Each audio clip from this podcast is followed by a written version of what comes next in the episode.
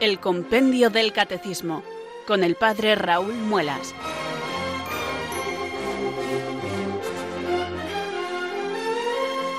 Muy buenas tardes, queridos oyentes de Radio María. Son las 4, las 3 en Canarias. Aquí comienza una nueva edición del programa El Compendio del Catecismo de la Iglesia Católica.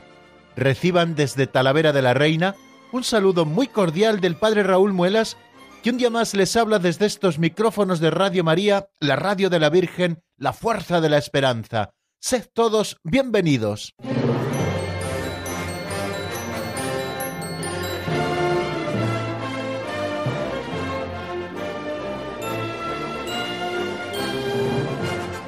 Ya saben que lo difícil de un programa es comenzarlo. Bueno, pues nosotros estamos haciendo lo más difícil, pero también lo más bonito, que es este reencuentro que tenemos en esta tarde.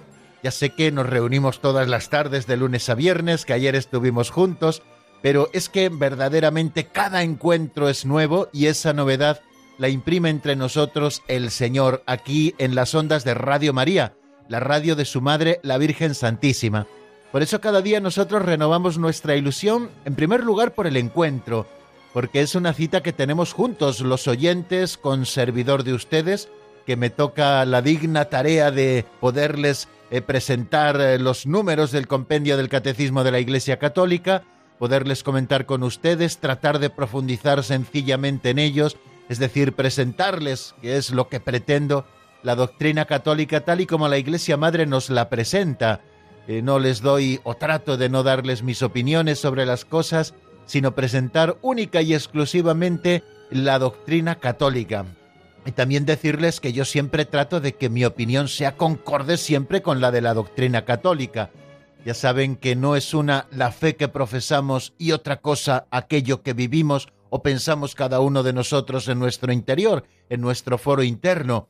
Lo suyo es que acoplemos tanto nuestro foro interno como nuestras actuaciones exteriores a la fe que profesamos, es decir, vivir de manera coherente nuestra fe, que nuestro pensamiento y nuestras acciones sean conformes a la fe que la Iglesia Madre nos enseña. Esto es lo que llamamos unidad de vida en cuanto a la fe, no esa doble vida de aquellos que profesan una cosa porque la Iglesia lo dice pero luego en su fuero interno y en sus actuaciones hacen otra cosa totalmente diferente. Nosotros no queremos ser así, queridos oyentes, sino que queremos ir acoplando toda nuestra vida a esta verdad revelada que Jesucristo nos ha revelado plenamente, que el Espíritu Santo nos conduce hacia la verdad plena y que la Santa Madre Iglesia, con su sabiduría como depositaria de la verdad de nuestra fe, nos va enseñando. La Iglesia no solo nos ha engendrado a la fe, no solo nos sostiene en ella, sino que como buena madre también nos educa en las verdades de la fe. Y lo hace con estos instrumentos valiosísimos. Decíamos al hablar de la liturgia que un modo precioso de fomentar la fe y educar la fe de los hijos de la Iglesia es la celebración litúrgica. Pero también el estudio del catecismo es una manera preciosa de profundizar y de crecer en la fe son instrumentos válidos, por eso no podemos llamar catecismo a un libro que un sacerdote escribe por su cuenta en riesgo sin que la Iglesia lo revise antes al menos, ¿no? Para que un libro pueda ser un catecismo, es decir, una presentación de la fe católica, tiene que haber sido revisado al menos en profundidad por la Iglesia, máxime en este caso nuestro, donde la Iglesia no solo ha revisado estos textos, sino que ella misma los ha preparado. Este nuestro, el compendio del Catecismo de la Iglesia Católica, fue preparado a petición del Papa San Juan Pablo II por el cardenal Ratzinger y una comisión de expertos, cardenales y teólogos para que resumieran el Catecismo Mayor de la Iglesia que había sido preparado años antes, se nos eh, entregó, fue promulgado por el Papa San Juan Pablo II en el año 1992 y fue preparado no solo por una comisión de expertos, sino por las aportaciones que todos los obispos del mundo tuvieron la oportunidad de hacer en el momento eh, del estudio y de la preparación de ese texto, el de 1992, que es el que llamamos aquí Catecismo Mayor, o a veces también de bromas el Catecismo Gordito. Bueno, pues nosotros estamos ante otro catecismo que tiene un contenido eh, similar al Catecismo Mayor de la Iglesia, solo que un poquito más reducido. Sigue el mismo esquema, nos presenta los mismos temas, encontramos la misma doctrina, pero de una manera reducida y además eh, a través de preguntas y respuestas, que es el método pedagógico con el que se nos presenta este compendio del Catecismo de la Iglesia Católica. Fue intención del Papa San Juan Pablo II y también de Benedicto XVI que este texto del compendio pudiese servir para la catequesis de los niños, de los jóvenes, de los adultos, y por eso le dieron esta forma tan peculiar y tan tradicional, por otra parte, en los catecismos de la Iglesia, las preguntas y respuestas. Bueno, pues cada día, ya saben, nosotros nos asomamos a una o dos preguntas con sus respectivas respuestas y tratamos de ir buscando eh, esas explicaciones que nos puedan hacer mucho más luminoso el texto. Al menos ojalá no hagamos lo contrario, que sea oscurecerlo. Nosotros pretendemos dar un poquito de luz para que podamos comprender esta doctrina católica que la Iglesia Madre con todo cariño nos presenta. Pero antes de abordar tanto las pinceladas de sabiduría como los números del compendio, yo les invito, queridos amigos, a que recogiendo el corazón y con la confianza puesta en Dios, le invoquemos pidiendo para nosotros el Espíritu Santo, que ilumine nuestro entendimiento y fortalezca nuestra voluntad para que podamos cumplir este propósito que tenemos por delante durante los próximos 50 minutos de radio. Así que un día más rezamos así.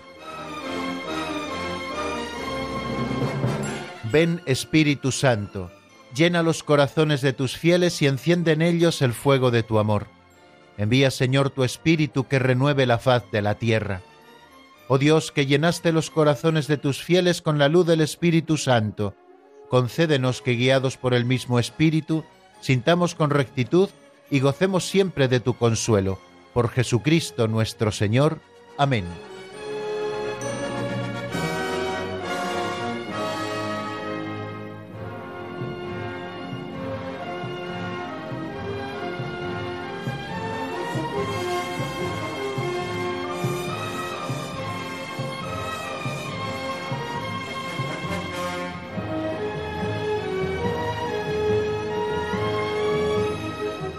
Después del saludo y la oración, espero que los oyentes habituales del programa ya sepan lo que viene a continuación. Pues sí, las pinceladas de sabiduría.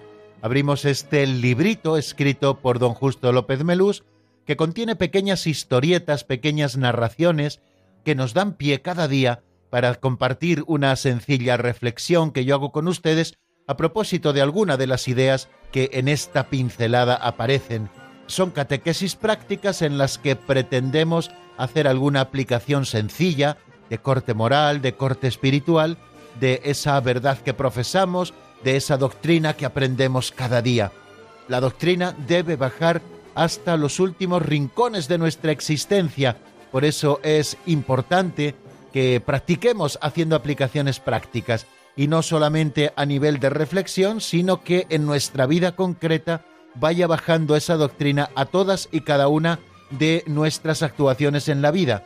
Por eso vamos a escuchar hoy también con atención una nueva pincelada que nos lee nuestro amigo Alberto y que se titula Una boca y dos manos. Vamos a estar atentos a esta pincelada.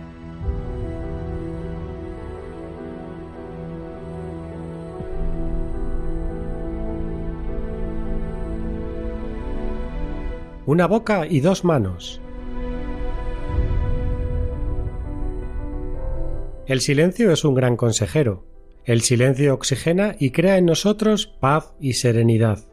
Después de un cuarto de hora de silencio, las ideas y la sangre circulan mejor. Los árboles son unos buenos compañeros. Tienen la ventaja sobre los hombres de que no hablan tan alto.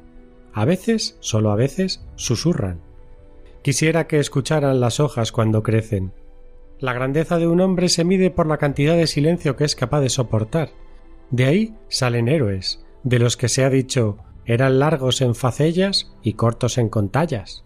Sabiamente la naturaleza nos ha provisto de dos manos, de dos oídos, de dos ojos, y una sola boca para que hagamos, oigamos y veamos por lo menos el doble de lo que hablamos.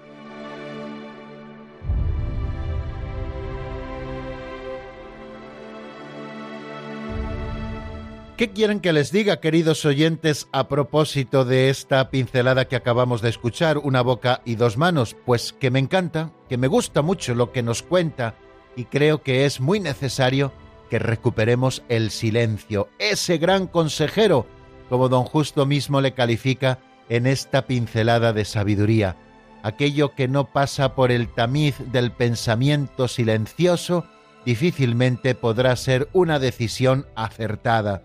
El silencio oxigena y crea en nosotros paz y serenidad.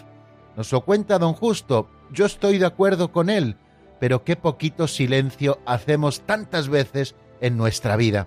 Tenemos que estar siempre rodeados de ruidos, ya no me refiero solo a los ruidos de una sociedad urbanita, donde encontramos tantísimos ruidos. El otro día, a propósito de una pincelada, se nos hablaba de aquel ciudadano alemán acostumbrado a la ciudad y de aquel hombre hindú acostumbrado quizá al silencio rural, que era capaz de, en medio de los ruidos de la urbe, escuchar el canto de los pájaros, cosa a la que ya estaba totalmente desacostumbrado el ciudadano alemán que vivía en una gran ciudad. Bueno, pues solamente teniendo el silencio como consejero podremos escuchar aquellas cosas que verdaderamente son interesantes. Fijaros en esas costumbres que a veces se han ido metiendo entre nosotros. Llegamos a casa y tenemos que poner la televisión, tenemos que poner la radio, tenemos que poner música, vamos en el metro y tenemos que ir con los cascos puestos, es decir, siempre, siempre escuchando algo. Ya somos casi, casi incapaces de quedarnos en absoluto silencio. Y sin embargo, el silencio es el ámbito en el que Dios suele hablar. Dios nos habla y se hace presente en nuestra vida, claro está, a través de muchísimas circunstancias, pero el silencio es uno de los lugares privilegiados en los que Dios se manifiesta. Si nosotros sabemos hacer silencio, podremos llegar a la oración. Aquel que no hace silencio interior y silencio exterior difícilmente puede rezar, difícilmente puede dormir, difícilmente puede pensar, difícilmente puede hacer cualquier otra cosa. Luego estoy pensando, queridos amigos, que esta falta de silencio de la que a veces eh, adolece nuestra sociedad actual es casi casi algo demoníaco, es decir, mejor que no haya silencio para que la gente no pueda encontrarse con Dios, para que la gente no piense, estemos siempre alimentando con ruido la cabeza para que ésta no se quede quieta y pueda encontrar la verdad que tantas veces estaría yo dispuesto casi casi a decir que siempre se encuentra en el silencio. Bueno, pues yo creo, queridos amigos, que podemos ir recuperando en nuestra propia vida, en la de cada uno, esos ratos de silencio tan necesarios en nuestra existencia. El ejemplo de las dos manos y de la una sola boca. Tenemos dos ojos, tenemos dos oídos, tenemos dos manos y solamente tenemos una boca. Y ya nos dice don Justo que gracias a que la naturaleza nos ha provisto de dos manos, dos oídos y dos ojos y una sola boca, eh, nos está indicando que tenemos que hacer, oír y ver por lo menos el doble de lo que hablamos. Y sin embargo, a veces nos ocurre lo contrario, que somos largos en contallas y cortos en facellas, no como aquellos grandes héroes, también de los que nos habla la pincelada, que eran largos en facellas y cortos en contallas, bueno, pues vamos, queridos amigos, a pedirle al Señor que nos dé la gracia, en primer lugar, de darnos cuenta de la necesidad que tenemos del silencio. En segundo lugar, vamos a pedir la gracia de que el Señor nos quite el miedo al silencio, porque a veces como que tenemos un miedo que no sabemos por qué a que haya silencio.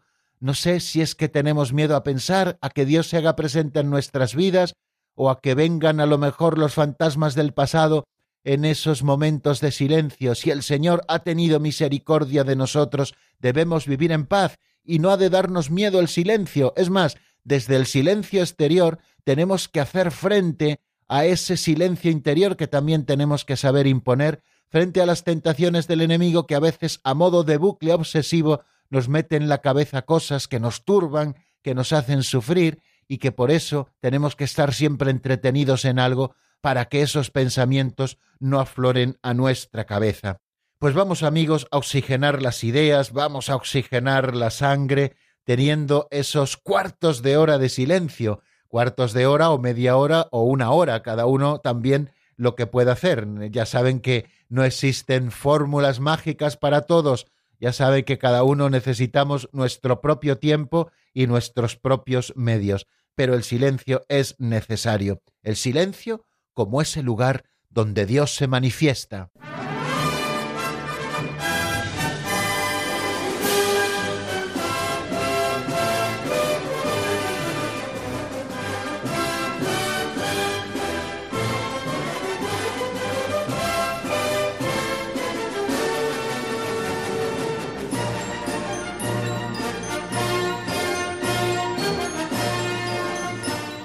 Continuamos, queridos amigos, aquí en el Compendio del Catecismo de la Iglesia Católica. Estamos en la sintonía de Radio María España y les habla el Padre Raúl Muelas desde Talavera de la Reina, como cada día, de lunes a viernes en esta franja horaria, de 3 a 4 en el archipiélago canario, de 4 a 5 en la península.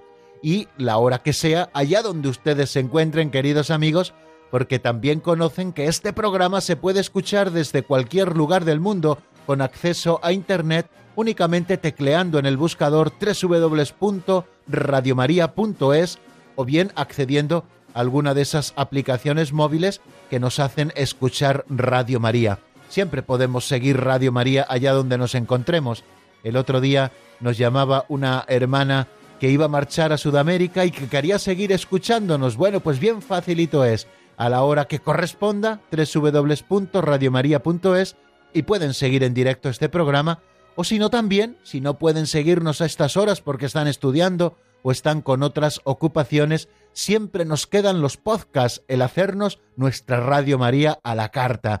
Pueden entrar en www.radiomaria.es y allí buscar programación y en programación hay una pestañita que pone podcast y allí encontrarán todos los archivos de audio hay una gran biblioteca de archivos de audio de todos los programas que se emiten aquí en Radio María. Ustedes buscan el compendio del catecismo por el padre Raúl Muelas y allí aparecerán los 221 hasta ahora porque hoy estamos haciendo el 222 programa. Es decir, que llevamos ya 222 programas nuevos con el de hoy. Es verdad que algunos días, por diversas cuestiones o en momentos de descanso, hacemos reposiciones de programas que ya hemos hecho en otros momentos, pero como programas nuevos, hoy les estamos presentando el programa 222.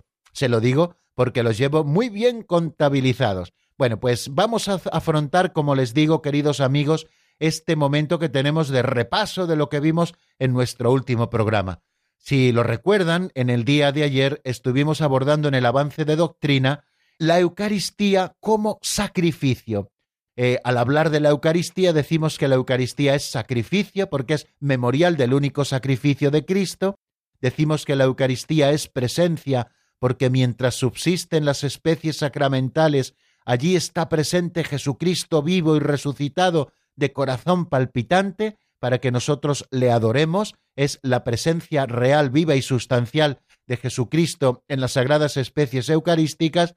Y decimos también que la Eucaristía es banquete, que la Eucaristía es alimento que nosotros podemos recibir bien dispuestos, porque como nos decía San Pablo, aquel que come el cuerpo del Señor sin darle valor tendrá que responder. Por eso siempre suelo añadir esta coletilla, que la Eucaristía es un alimento, pero que tenemos que recibir siempre bien dispuestos. Y la mejor disposición no solo es querer comulgar el cuerpo del Señor, sino estar libre de todo pecado, no tener conciencia de pecado grave y si uno tiene conciencia de pecado grave, pues acercarse antes al sacramento de la penitencia para que estos pecados no sean perdonados.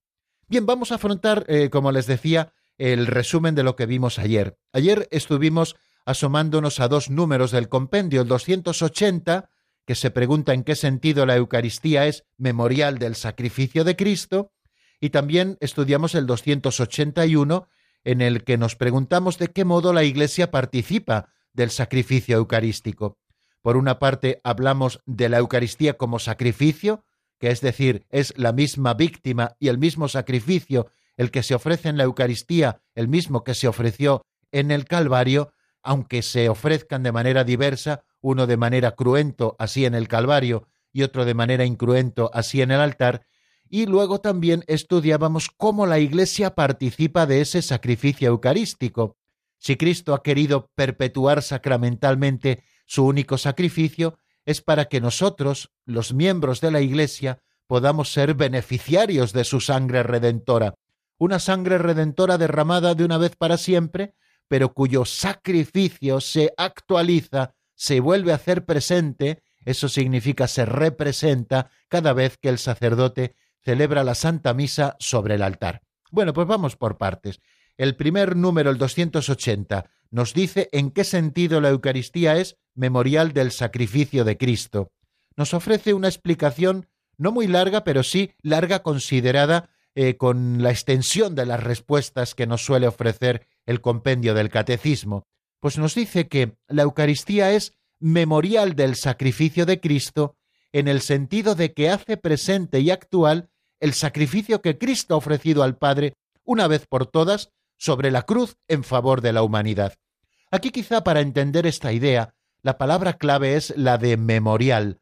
Hacer memorial es eh, no sólo hacer memoria o recuerdo de lo que sucedió en un momento del pasado, hacer un recuerdo agradecido, por ejemplo, a lo bueno que fue el Señor por nosotros, que dio su sangre y ya está, y nosotros lo recordamos y con esto nos conformamos.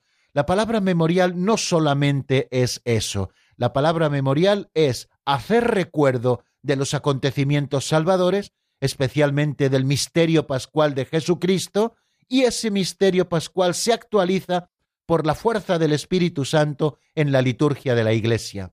Eh, la palabra memorial viene, por tanto, a significar hacer memoria actualizando plenamente, ¿no? O sea que lo que hace la Eucaristía como memorial del sacrificio de Cristo es hacer presente y actual el sacrificio que Cristo ofreció al Padre de una vez para siempre sobre el ara de la cruz en favor de los hombres de todos los tiempos.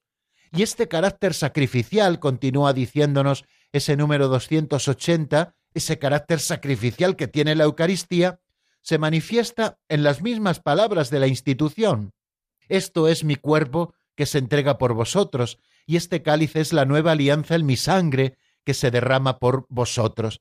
En la misma manera de celebrar la Eucaristía, tal y como Cristo lo hizo en el cenáculo, se está poniendo ya de manifiesto el carácter sacrificial.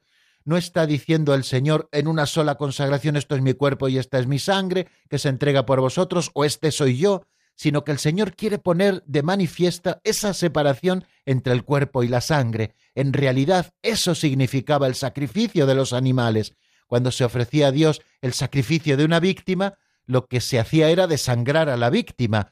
Siento contarles estas cosas, pero así eran de cruentos los sacrificios de la antigua alianza. Con un cuchillo se degollaba a la víctima, la víctima se desangraba y de esta manera perdía la vida, porque la sangre es necesaria para seguir viviendo. Al separar la sangre del cuerpo, se producía la muerte de la víctima y esta víctima era así ofrecida a Dios.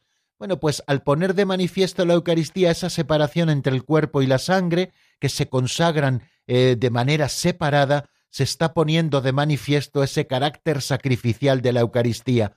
O sea que ya en las mismas palabras de la institución, esto es mi cuerpo que se entrega por vosotros, y este cáliz es la nueva alianza, el mi sangre que se derrama por vosotros, se está poniendo ya de manifiesto, queridos amigos, ese carácter sacrificial que tiene la Eucaristía. Y continúa diciéndonos el compendio en ese número 280, que es el que estamos repasando, que el sacrificio de la cruz y el sacrificio de la Eucaristía son un único sacrificio, o sea que no es un nuevo sacrificio el que se hace en cada misa, sino que se trata del mismo sacrificio que Jesucristo ofreció de una vez para siempre en el ara de la cruz. Sacrificio de la cruz y sacrificio de la Eucaristía son un único sacrificio. ¿Por qué? Porque son idénticas la víctima y el oferente. La víctima es el Cordero Pascual, Jesucristo nuestro Señor, y el oferente es también el sumo sacerdote de la nueva alianza, Jesucristo nuestro Señor. Y también el altar es Jesucristo. Daos cuenta que en Cristo está todo el sacrificio. Bueno, pues en la Eucaristía la víctima es Cristo y el oferente es Cristo, que actúa representado por la persona del ministro de, la Sagrada Eucaristía, que como decíamos es el sacerdote válidamente ordenado, tanto presbítero como obispo, por supuesto, que tiene la plenitud del sacerdocio. Solo es distinto el modo de ofrecerse, puesto que en la cruz el sacrificio se ofreció de manera cruenta, hubo derramamiento de sangre, y sin embargo en la Eucaristía se ofrece de manera incruenta. Quiere decir que el sacrificio de la cruz y el sacrificio de la Eucaristía son un único sacrificio, pero que de manera diferente se ofrecen. De manera cruenta se ofreció en la cruz, de manera incruenta se ofrece en la Eucaristía, pero idéntica es la víctima e idéntico también es el oferente. Cristo Jesús, que es la víctima como Cordero inocente que quita el pecado del mundo, y Cristo Jesús es el oferente como sacerdote único de la nueva alianza.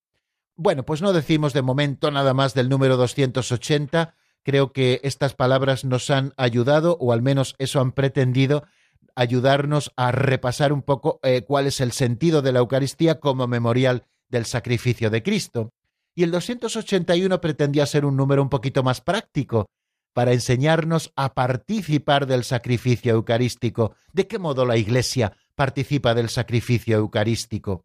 Y se nos dice también en una explicación preciosa que en la Eucaristía el sacrificio de Cristo se hace también sacrificio de los miembros de su cuerpo. No olvidemos que Cristo, por voluntad expresa suya, ha querido formar con sus miembros un solo cuerpo, eso que llamamos el Cristo total.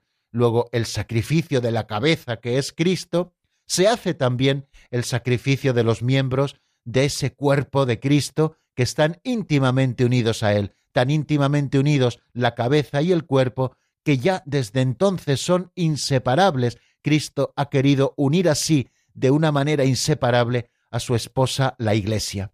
Y continúa diciéndonos una frase que verdaderamente es interesante. La vida de los fieles, su alabanza, su sufrimiento, su oración y su trabajo se unen a los de Cristo.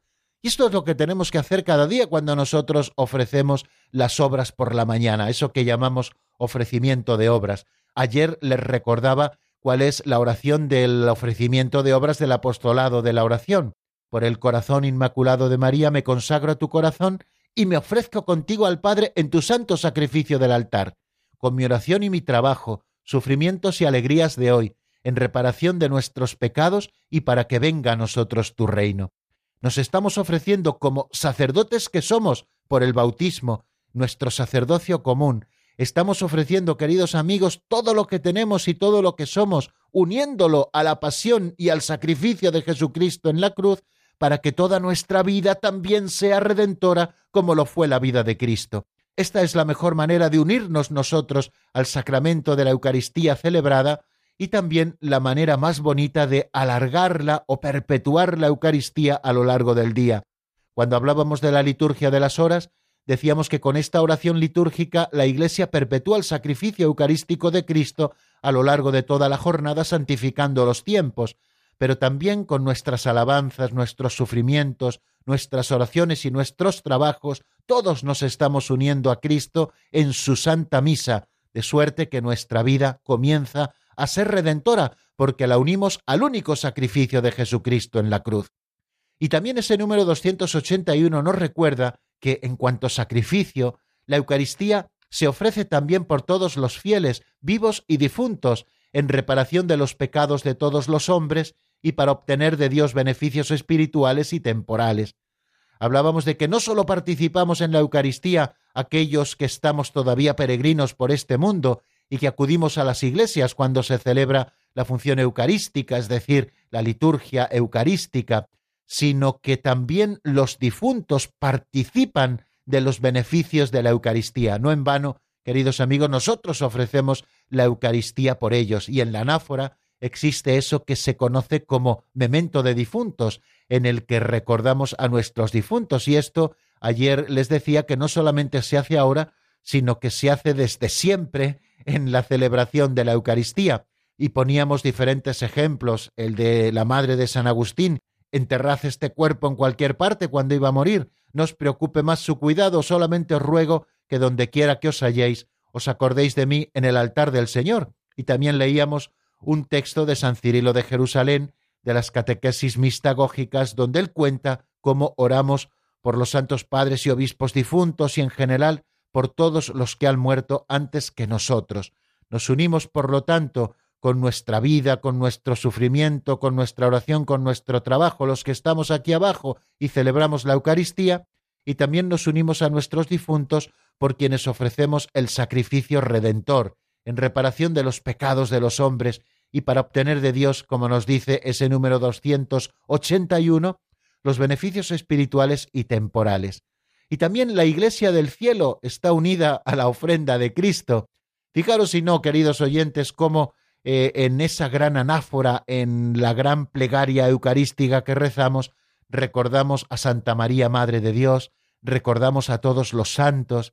Ayer decíamos una cosa muy bonita, una idea que recoge el Catecismo Mayor, que cuando la Iglesia celebra la Eucaristía unida a María, permanece junto a ella al pie de la cruz. María es la que permaneció fiel a Jesucristo y estuvo junto a él como oferente, de pie, puesta en pie, llorosa, como nos dice esa antífona clásica, ¿no? Bueno, pues allí estaba María. Cada vez que la Iglesia celebra la Eucaristía, se une a María, que está al pie de la cruz, y también a los ángeles, y también a los santos, a todos los ciudadanos del cielo. La Iglesia del cielo está unida, por tanto, también a la ofrenda de Cristo.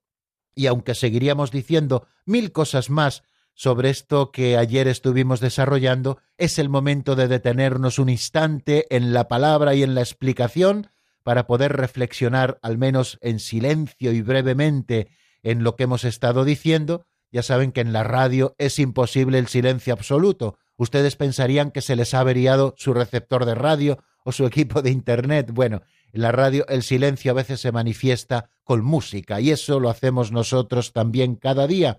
Hoy les ofrezco un tema de Silvia Mariela, titulado Limpia mi corazón, una canción sacada del álbum Señor te doy gracias. La escuchamos y enseguida volvemos para seguir avanzando en el estudio del compendio.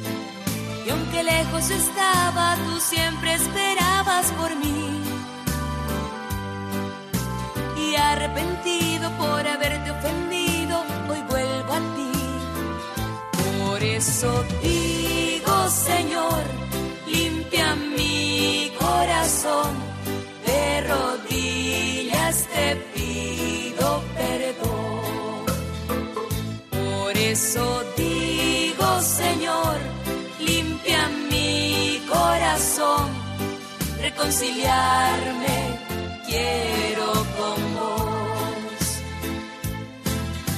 Yo sé que fallé como flor marchita me sentí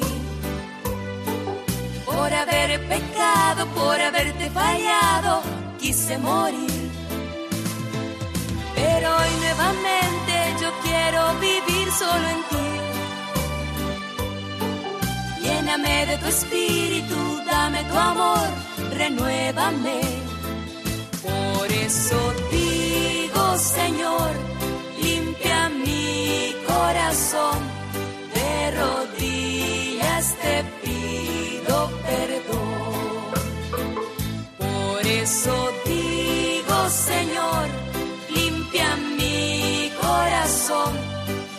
Reconciliarme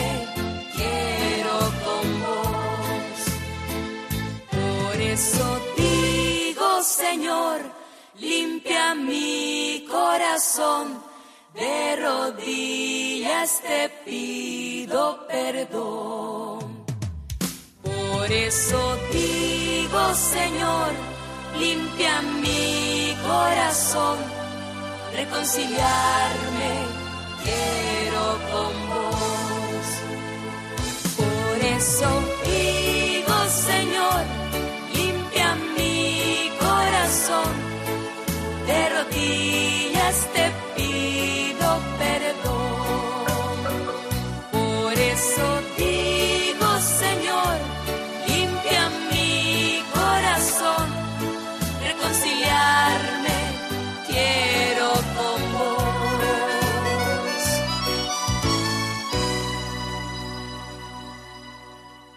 Están escuchando el Compendio del Catecismo con el Padre Raúl Muelas.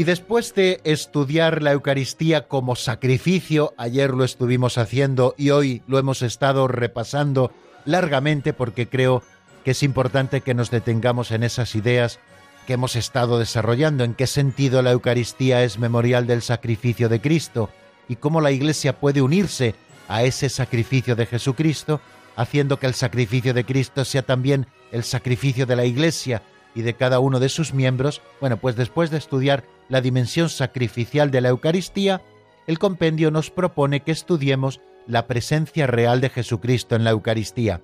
Es decir, eso que les comentaba antes, la Eucaristía como presencia de Jesucristo en las especies sacramentales.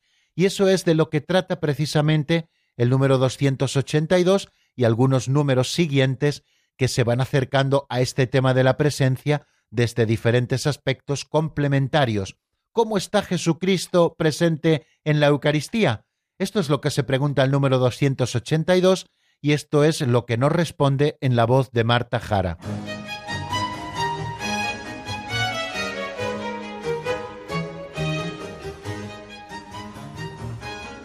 Número 282. ¿Cómo está Jesucristo presente en la Eucaristía? Jesucristo está presente en la Eucaristía de modo único e incomparable. Está presente en efecto de modo verdadero, real y sustancial. Con su cuerpo y con su sangre, con su alma y su divinidad, Cristo todo entero, Dios y hombre, está presente en ella de manera sacramental, es decir, bajo las especies eucarísticas del pan y del vino.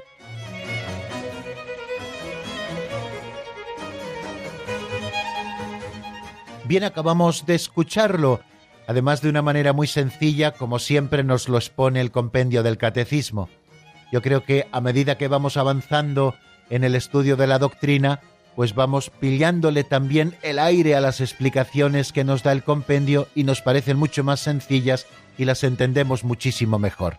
Jesucristo está presente en la Eucaristía, acabamos de escuchar, de un modo único e incomparable. Podríamos hablar, queridos amigos, y creo que tenemos que hacerlo, aunque sea brevemente, de las diferentes presencias de Jesucristo en medio de nosotros, presencias verdaderas, presencias espirituales del Señor.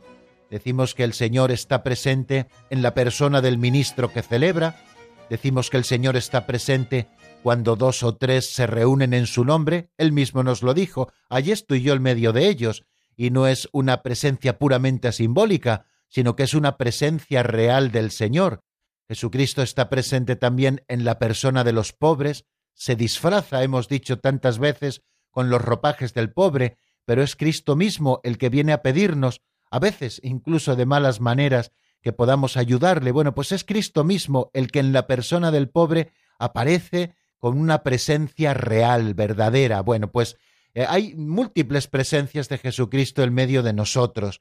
El Catecismo Mayor de la Iglesia lo expresa en un texto de esta manera. Cristo Jesús, que murió, resucitó, que está a la derecha de Dios y que intercede por nosotros, está presente de múltiples maneras en su iglesia, en su palabra, en la oración de su iglesia, allí donde dos o tres estén reunidos en mi nombre, en los pobres, los enfermos, los presos, en los sacramentos de los que él es autor, en el sacrificio de la misa y en la persona del ministro. Pero sobre todo, dice Sacrosantum Concilium, ojo, esto es lo que queremos subrayar en este momento, está presente bajo las especies eucarísticas.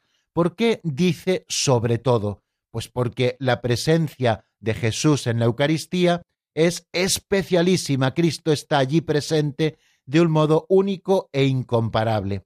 El modo de presencia de Cristo bajo las especies eucarísticas, por tanto, es singular, y esto no se nos debe borrar de la cabeza a los que somos católicos, porque aquí está muchas veces la piedra de choque. O sea, en la Eucaristía o creemos verdaderamente lo que es o no creemos.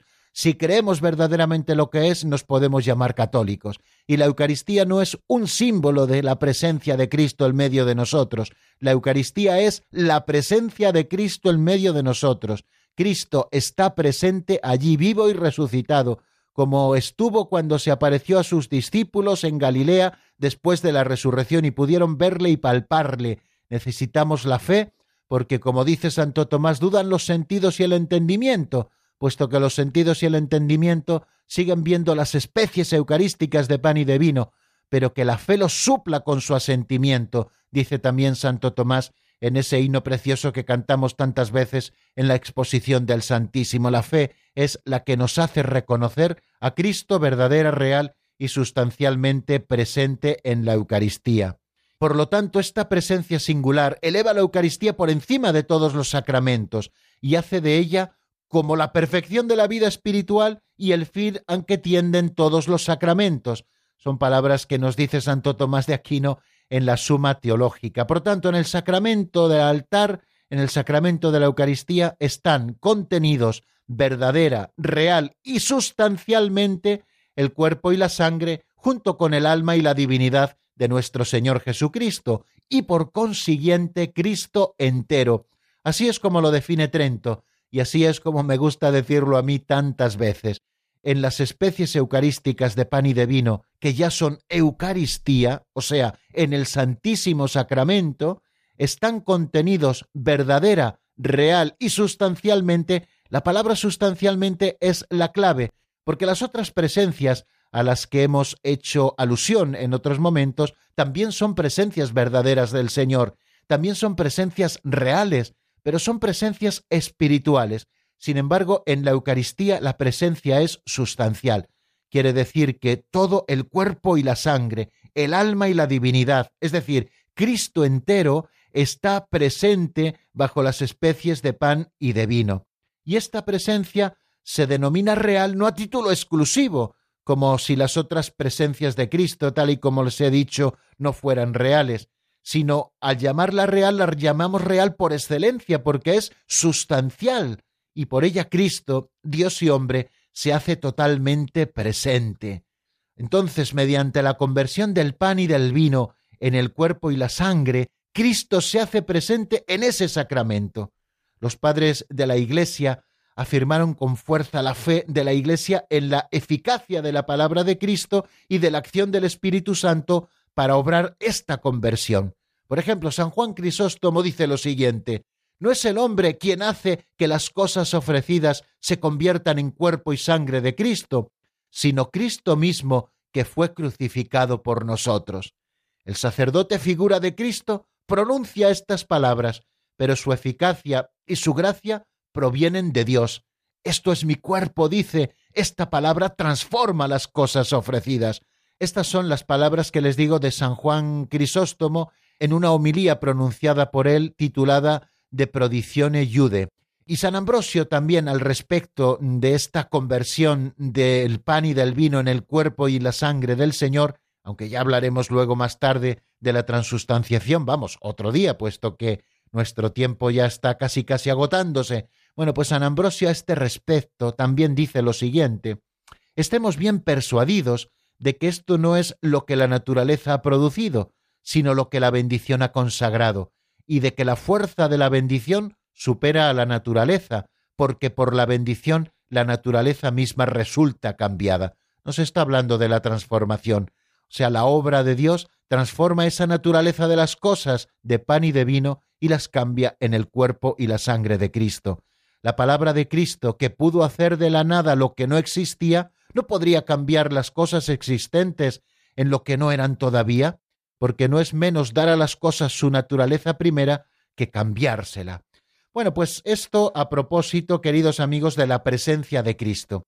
La clave está en cómo es esta presencia. Hay presencias reales, hay presencias verdaderas de Jesucristo, las hemos estado enumerando, pero por excelencia la presencia real es la de la Eucaristía, porque no solamente es una presencia real, sino que es una presencia sustancial, toda la sustancia del Cristo total, su cuerpo, su sangre, su alma y su divinidad, está presente en las especies eucarísticas. Así es la presencia de Cristo, y así hemos de creerlo cada uno de nosotros como católicos.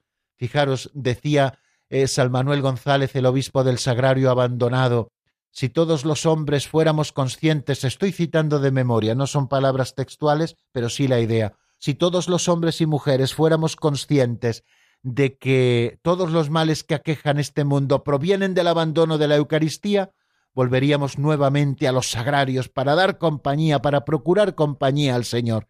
Este hombre que dedicó su vida a reparar el abandono de la presencia eucarística y que quiso poner en su epitafio lo siguiente pido ser enterrado junto a un sagrario, para que mis huesos después de muerto, como mi lengua y mi pluma en vida, digan a todo el que pasa, ahí está Jesús, en el sagrario, ahí está, no dejadlo abandonado. Bueno, pues creo, queridos amigos, que es una bonita manera de terminar esta pequeña reflexión de cómo está Jesucristo presente en la Eucaristía. Jesucristo está presente de manera verdadera, real y sustancial, es decir, Cristo todo entero, su cuerpo, su sangre, su alma y su divinidad en las sagradas especies eucarísticas. Bueno, vamos a darles el número de teléfono de directo. Hoy sí podremos atender sus llamadas y recuerden que es el 91005 9419. 91005 9419. Pueden ustedes ir marcando si lo desean mientras escuchamos unos compases de un tema de Tere Larraín titulado Luz de Vida. Está sacada esta canción del álbum A pesar de todo. Enseguida nos escuchamos, si ustedes lo desean, en el 91005 9419.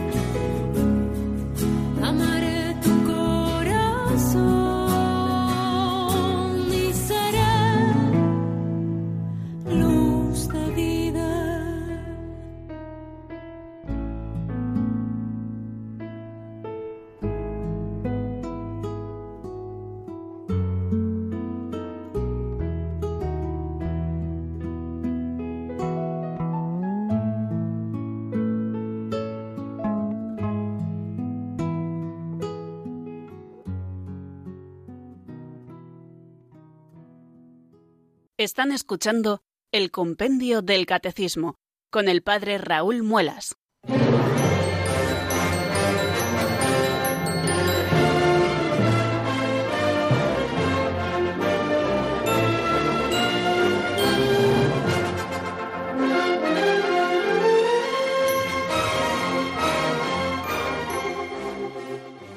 Nos vamos acercando poquito a poco, queridos oyentes, a las 5 de la tarde. Hemos abierto el teléfono de directo, el 910059419, y ya tenemos alguna llamada esperándonos. Vamos a dar paso a la primera que nos llega desde Málaga, donde hace un tiempo estupendo, 22 grados, parcialmente nublado. Me ha dado tiempo a verlo en internet y donde contacta con nosotros nuestra amiga Pilar. Buenas tardes, Pilar. Buen, bienvenida. Buenas tardes, padre. Después de escucharle a usted todos los días, que me encanta su programa, pues mire, hace unos días hablaba usted de nuestra colaboración y yo leí una parrafada que se la quiero transmitir. Dice, Dios pone casi todo, tú pones casi nada, pero Dios no pone su casi todo si tú no pones tu casi nada. Me gustó la parrafada y se la repito, pidiendo nuestra colaboración. Dios pone casi todo, tú pones casi nada, pero Dios no pone su casi todo si tú no pones tu casi nada. Me gustó el juego de palabras y por distraerme un poco se la transmito. Pues no sabe cómo se lo agradezco, Pilar, que comparta con nosotros este juego de palabras tan certero para hablarnos de la acción de Dios en nosotros, eh, aplicada especialmente a la Eucaristía, que es el sacramento que estamos estudiando precisamente en, en estos días. Dios pone casi todo, tú pones casi nada, pero Dios no pone su casi todo si tú no pones tu casi nada. Ya me lo he aprendido de memoria y algún día lo predicaré, claro que sí. Muchísimas gracias, Pilar de Málaga. Vamos a dar paso ahora a la segunda llamada que nos llega desde Madrid eh, y es María. Buenas tardes y bienvenida. Buenas padre. Mire, yo le voy a dar un, un testimonio bueno muy sencillo yo vivo a un kilómetro de, de la iglesia y entonces cuando voy al pueblo a hacer alguna cosa, yo soy ya mayor, pues me paso siempre por la iglesia, que está usted hablando de eso de las visitas. Entonces me paso por la iglesia y rezo a Jesús sacramentado, luego después hay un Cristo allí grande y voy a rezar al Cristo, luego está la Virgen de, de allí de la patrona, del pueblo y voy a rezar a la Virgen. O sea que rezo en tres sitios. Y siempre que, que voy a, comprar alguna cosa, siempre rezo. Siempre paso. Me gusta y, y me encuentro bien en la iglesia rezando, Padre. Qué bien, pues le agradecemos enormemente su testimonio tan valioso y creo que puede servir de ejemplo también a muchos de nuestros oyentes que, también pueden hacer lo mismo. Eh, muchas veces cuando tenemos que ir a nuestras tareas, eh, a nuestras ocupaciones, pasamos delante de una iglesia, ojalá que esté abierta y que podamos entrar y hacer lo que hace nuestra amiga María, pasar, estar un ratito con el Santísimo Sacramento, eh, buscarle siempre en su presencia eucarística, porque ya saben que en las imágenes eh, está representado Cristo, pero en la Eucaristía no solo está representado, sino que está verdaderamente. Y usted, María, sí que sabe hacerlo bien. Primero, al Santísimo Sacramento y rezarle allí, reconocer su presencia viva y resucitada y ofrecerle también su corazón y fortalecer también esa consagración que todos tenemos por el bautismo y que renovamos cada vez que nos acercamos a nuestro Señor Jesucristo y después ir a la figura del Cristo, claro que sí, a la imagen de nuestro Señor Jesucristo, que es de su devoción, para ver eh, cómo eh, el Señor, aquello que realizó en la Eucaristía, está representado de manera precioso, preciosa perdón, en ese crucificado y en esa imagen tan hermosa, seguro, de su propia devoción, y luego una visita a la Madre, que esa no puede faltar Ojalá, queridos oyentes, todos tuviéramos en, nuestros, eh, nuestros eh, desplazamientos o en nuestras ocupaciones siempre un ratito para poder acercarnos a la iglesia, buscar al Señor, estar con Él, eh, porque fijaros, es esa presencia viva del Señor la que está en cada sagrario y que nos lo indica esa lamparilla roja que siempre luce junto al sagrario, que nos está indicando que esa ese sagrario es una casa habitada, habitada, y habitada por el mismo Dios, ese que no puede contener ni el cielo ni la tierra, pero que ha querido quedarse tan escondido, tan humilde, en un pedazo de pan y en un poco de vino, que por la transustanciación, mañana explicaremos lo que es, dejan de ser pan, dejan de ser vino, para convertirse en Cristo entero, su cuerpo, su sangre, su alma y su divinidad, que está esperándonos siempre con los brazos abiertos Muchísimas gracias, María, también a usted por su testimonio precioso y por su buen ejemplo. Eh, el ejemplo de los hermanos siempre nos estimula a todos. Y creo que así vamos a terminar nuestro programa de hoy porque ya no nos queda más tiempo. Ya eh, son las cinco menos cinco y tenemos que poner el punto final al programa de hoy. Pero mañana, si Dios quiere, aquí estaremos nuevamente para seguir estudiando el misterio de la presencia real de Jesucristo en las especies eucarísticas. La bendición de Dios Todopoderoso, Padre, Hijo y Espíritu Santo, descienda sobre vosotros y permanezca para siempre. Amén. Hasta mañana, si Dios quiere, amigos.